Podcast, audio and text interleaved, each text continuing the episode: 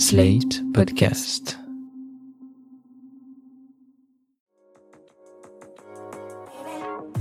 Il y a beaucoup de petits et de gros mots sur lesquels on n'ose pas toujours mettre des mots. Parce que c'est intime, parce qu'on pense que c'est un peu sale, parce qu'on a peur du regard de l'autre, professionnel ou pas. Bénin, ils gâchent un peu la vie. Plus grave, ils peuvent évoluer en maladie à surveiller. Ces questions gênantes, vous nous les envoyez, et c'est nous qui les posons à votre place à des médecins qualifiés. Questions gênantes, proposées par l'application Livy, le centre de santé digitale qui vous permet de consulter un médecin en téléconsultation. Jérémy souffre d'acné sur le visage et dans le dos, de nombreux boutons dont il aimerait se débarrasser et dont il craint de garder des cicatrices. Nous avons demandé conseil au docteur Laurence Netter, dermatologue esthétique et médicale à Paris. Alors l'acné, c'est vraiment pour les dermatologues la pathologie que l'on sait soigner et guérir aujourd'hui. Donc on ne doit pas voir évoluer une acné en laissant des cicatrices. Aujourd'hui, ça n'est plus concevable. On a des algorithmes, les acnés les moins sévères, euh, on va les traiter avec des produits locaux, des produits en crème. Quand l'acné est un petit peu plus importante, dans un deuxième stade, on va adjoindre à ces traitements locaux des antibiotiques sur une durée de deux mois. Ce ne sont pas des antibiotiques à des doses antibiotiques, mais à des doses anti-inflammatoires. Et pour les acnés les plus importantes, celles qui risquent de laisser des cicatrices, on a l'isotrétinoïne, qui est un traitement qui guérit dans la très grande majorité euh, des cas les acnés graves en une cure de six mois de traitement à peu près. Donc, on doit aller consulter un dermatologue. Il ne faut pas se dire je suis jeune, ça va passer. Certaines acnées ont tendance dès le départ à laisser des cicatrices et donc il ne faut surtout pas euh, trifouiller son acné, croire que ça va guérir tout seul ou adopter des régimes alimentaires euh, qui vont euh, faire guérir cette acné. Non, nous avons des solutions. Ces solutions aujourd'hui, elles sont parfaitement codifié avec des algorithmes en fonction de la gravité de l'acné et ces traitements sont très bien supportés. À quoi c'est dû l'acné? Alors l'acné, c'est une pathologie de la glande sébacée. La glande sébacée, c'est la glande qui fabrique le sébum. Cette glande est très sensible à une hormone qu'on appelle la testostérone, qui est l'hormone mâle et qui se retrouve également en plus faible quantité chez les femmes.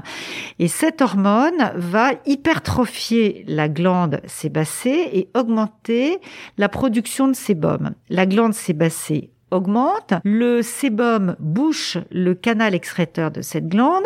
C'est la formation dans un premier temps du microkyste. Et dans un deuxième temps, ce microkyste peut s'enflammer. Ça donne le bouton, papule, voire la pustule si c'est du pu.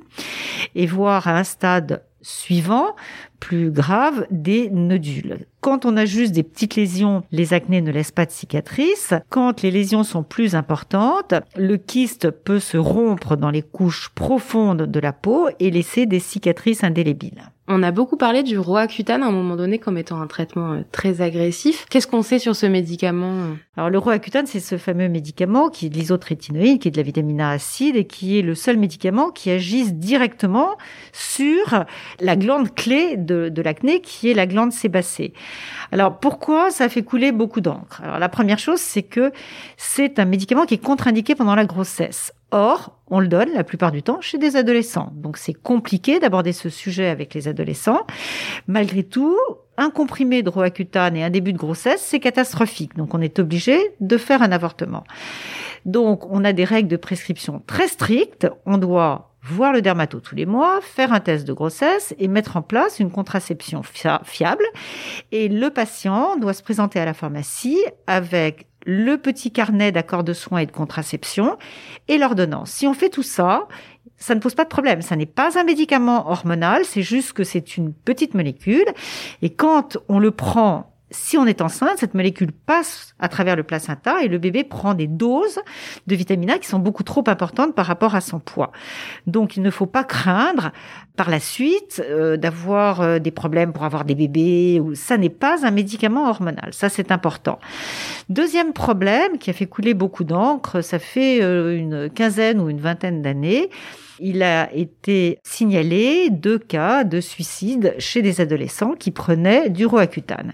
Une enquête a été ouverte, les, ce qu'on appelle les biostatisticiens ont commencé à travailler, à faire des études pour voir si le Roaccutane pouvait être à l'origine de dépression. On nous a demandé de bien préciser aux patients que s'il y avait le moindre changement d'humeur, il fallait prévenir le patient.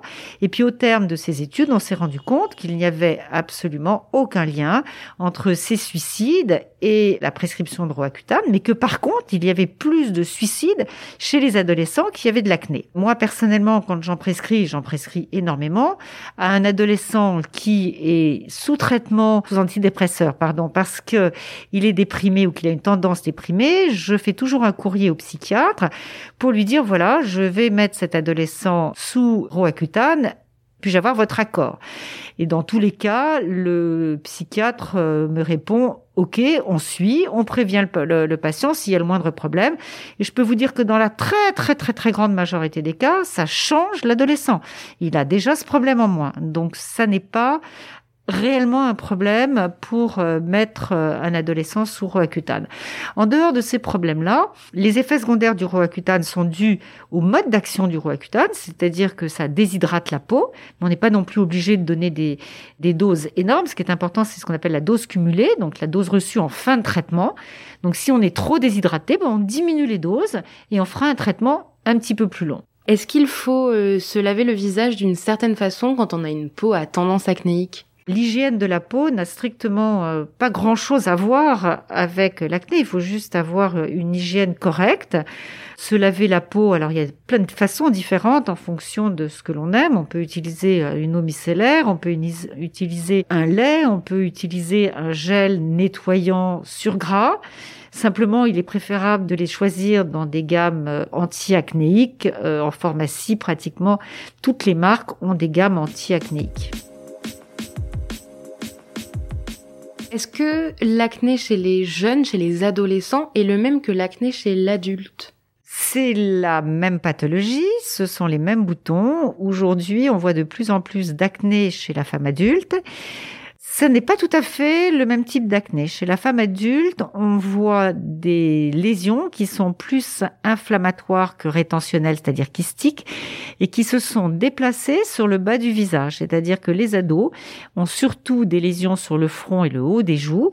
La femme adulte a plus de lésions sur le bas des joues et au niveau des zones maxillaires, c'est-à-dire en regard des mâchoires. Et qu'est-ce qu'elle peut faire la femme adulte? Ce sont exactement les mêmes traitements. Il faut déjà vérifier que ça soit pas dû à une contraception qui est trop androgénique, c'est-à-dire qui favorise l'action des androgènes. sinon, ce sont les mêmes traitements avec des crèmes dans un premier temps, des crèmes et un antibiotique si ça ne suffit pas. Et si vraiment ça ne va pas, on donne de l'isotrétinoïne sur un temps beaucoup plus court et à des doses beaucoup moins fortes que chez l'adolescent. Et quand on a une peau qui a tendance à faire un bouton de temps en temps, par exemple à certains moments du cycle, est-ce qu'il y a des bons gestes préventifs le bouton qui sort une fois de temps en temps en fonction euh, du cycle, il faut le traiter en ayant euh, sous la main des produits qui contiennent du peroxyde de basoïl, par exemple, qui est un très bon anti-inflammatoire qui va activer la régression du bouton. On ne met pas en route un traitement par voie générale préventif quand euh, une fois par mois, voire tous les deux mois, voire tous les trois mois, on a un bouton pendant ses règles. Parfois, quand on a des boutons, qu'on a un rendez-vous important, un rendez-vous galant par exemple, on va avoir envie de les cacher. Est-ce que c'est quelque chose qu'il faut faire et si vraiment on doit le faire, de quelle manière? Il y a absolument, et ça je le dis et je le répète tout le temps aux mamans, si vous avez des ados qui veulent mettre euh, du camouflage, ben, il faut les laisser faire. Parce que l'acné, ce n'est qu'un problème esthétique, c'est important à cet âge-là d'être bien dans sa peau. Et donc, il existe en pharmacie des fonds de teint spécifiques pour peau à tendance acnéique et il faut laisser l'adolescent camoufler ses boutons le temps que le traitement soit efficace. Quand c'est pour un ou deux boutons, ben, parfait. Euh, on met le fond de teint, le, cache-misère sur le bouton. Si on ne triture pas le bouton, si on n'appuie pas sur le bouton, c'est pas le fond de teint qui va euh, aggraver l'évolution du bouton. Et justement, pourquoi c'est si mal de toucher un bouton? Alors, c'est si mal de toucher un bouton. Pourquoi? Ben, Parce que le principe du bouton, c'est le gras qui se trouve dans ces bassets qui n'arrive pas à s'éliminer parce que la cheminée est bouchée. Donc, qu'est-ce que vont faire les ados? Voir les, femmes, voir les hommes d'ailleurs, ils vont appuyer comme des malades de chaque côté pour essayer de forcer la cheminée. Sauf que dans la plupart du temps, ça marche pas. Donc, le gras, voire les germes, s'évacuent par l'intérieur. On va euh, casser le sac, si vous voulez, de la glande sébacée. On va retrouver ce sébum dans la peau. C'est pas là où il doit être. Normalement, il est dans la glande. Ça va procurer une réaction euh, un peu à corps étranger, une réaction inflammatoire. Si vous voulez bien traiter votre bouton, il faut prendre une petite lame de bistouri que l'on n'a pas chez soi. Alors, petite aiguille, mais c'est pas simple. Il faut viser le milieu du bouton alors si c'est un microkyste, ben, au milieu, il y, a un, il y a un petit trou. Il faut agrandir un petit peu le petit trou et ensuite doucement appuyer de chaque côté pour faire sortir sans une pression trop agressive les cochonneries qui se trouvent à l'intérieur. Si vous arrivez à faire ça proprement, ben vous avez gagné. Hein. Il n'y a pas de réaction inflammatoire après, mais il faut qu'on arrive à sortir sans être trop traumatisant en une fois tout ce qu'il y a dans la glande sébacée. Et ensuite un petit peu de d'antiseptique euh, quelconque, de chlorhexidine par exemple, parce que le trou est un petit peu ouvert pour euh, éviter que ça se réinfecte. Il y a des gens qui constatent qu'en ce moment, le port du masque aggrave les boutons. Oui, on a même créé d'ailleurs un, terme qu'on voit dans les journaux qui s'appelle le masque-nez, c'est-à-dire de l'acné aggravé par le masque. Personnellement, je n'y crois pas tellement et j'ai pas l'impression que dans ma patientèle, il y ait tellement de problèmes importants avec ces masques. Si réellement on pouvait déclencher euh, une acné euh, uniquement en portant le masque, tous les chirurgiens auraient de l'acné et à ma connaissance, ça n'est pas le cas. Alors maintenant, il y a un autre problème. Si on a tendance à avoir de l'acné, est-ce que on a plus d'acné quand on porte un masque. Peut-être parce que sous le masque, il fait chaud, ça modifie un petit peu euh, le pH de la peau, ça modifie probablement euh, la physiologie de la peau et certaines personnes euh, disent avoir plus d'acné. C'est très très difficile à juger. De toute façon, euh, il faut porter ce masque, on n'a pas le choix. Il faut l'enlever quand c'est pas nécessaire. Il faut pulvériser son visage avec une bombe d'eau micronisée achetée en pharmacie sans citer de marque, mais il y en a beaucoup. Ça permet de diminuer un petit peu la température au niveau de la peau, d'aérer un petit peu sa peau.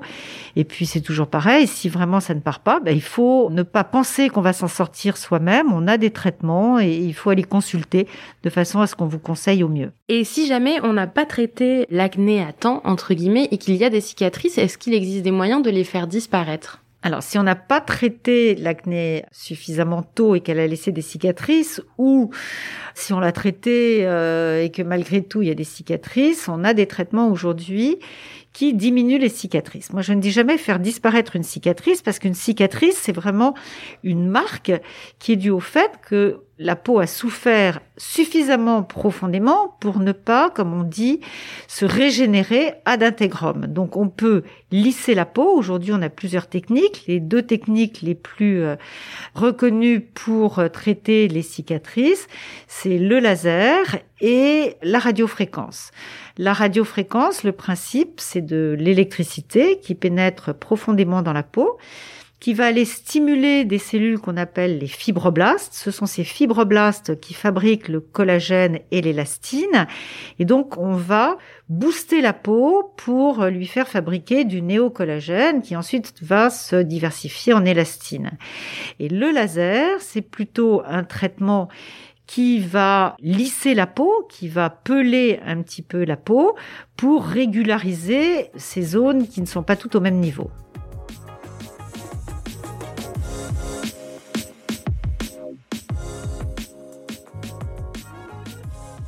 C'était Questions gênantes, le podcast qui pose les questions à votre place, proposé par Livy, le centre de santé digitale, qui vous permet de consulter un médecin en téléconsultation et produit par slate.fr.